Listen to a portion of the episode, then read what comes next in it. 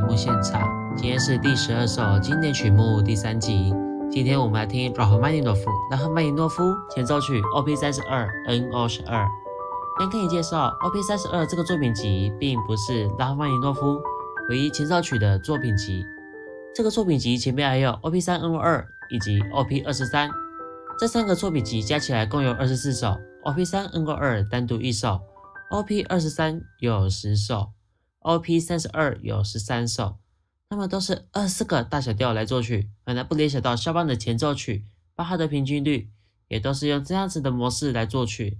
然后 OP 三 NO 二的开头很容易让家联想到肖邦的幻想即兴曲，这是题外话了。好玩的是，这二十四首并非同时出版，OP 二十三与 OP 三十二差了十年才出版，很像是华格纳的《尼贝龙根的指环》这套乐剧，不是同一个时间内将剧本以及版权乐伴奏写完，都间隔非常的久。我们现在来听这个作品集内的第十二首。开头是用滚动的和弦来铺成三 G 小调的场景，稍微的忧愁。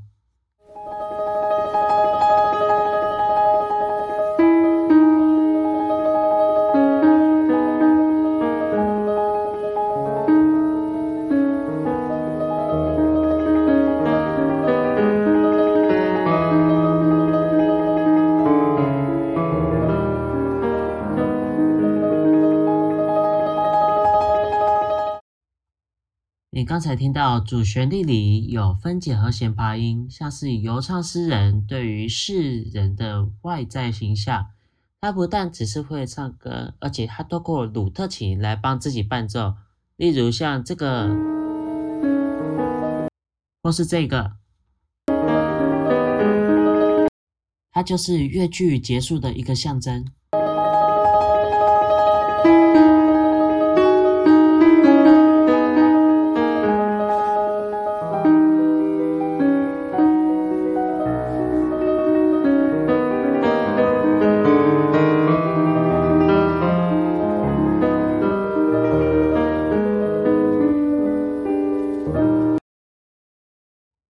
这里，它是用一个较为激动的旋律，让他设计这样子的和弦，像是回忆往事，但是他又设计了一个声部的对抗，让他推向另外一种不同的音乐伴奏以及旋律的设计。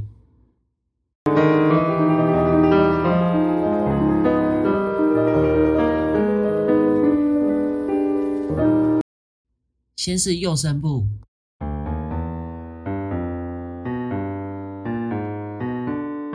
右声部，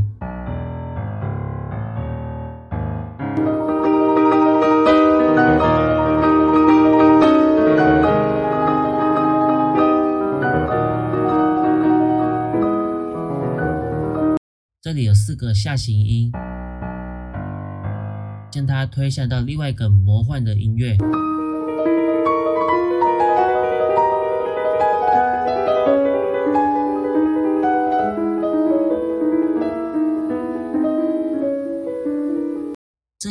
旋律出现在右手，用四个连续下行来衔接稳固低音的伴奏。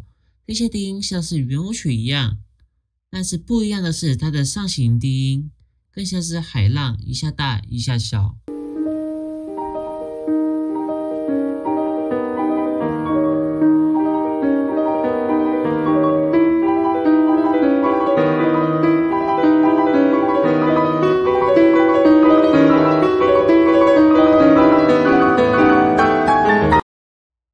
推向高潮，用急速的急进。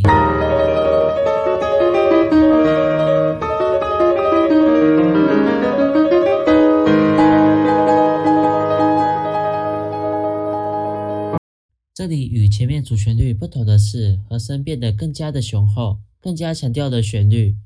同样的，加入了分解和弦琶音，舒缓了歌者的情绪。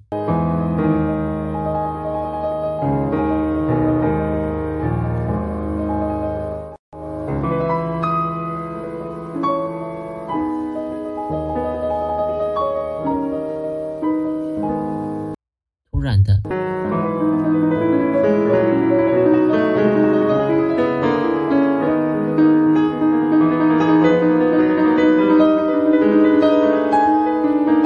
左手是。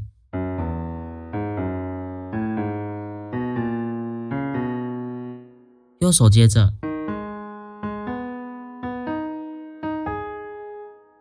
这种对唱让气氛得到一定的升华。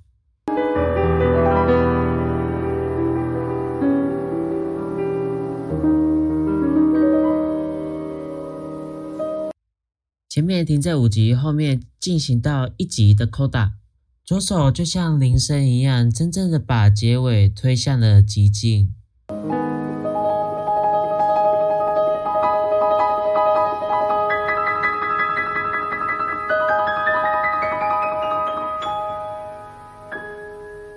这个曲目技术层面并没有到太大，只需要适当的踏板以及漂亮的旋律连接。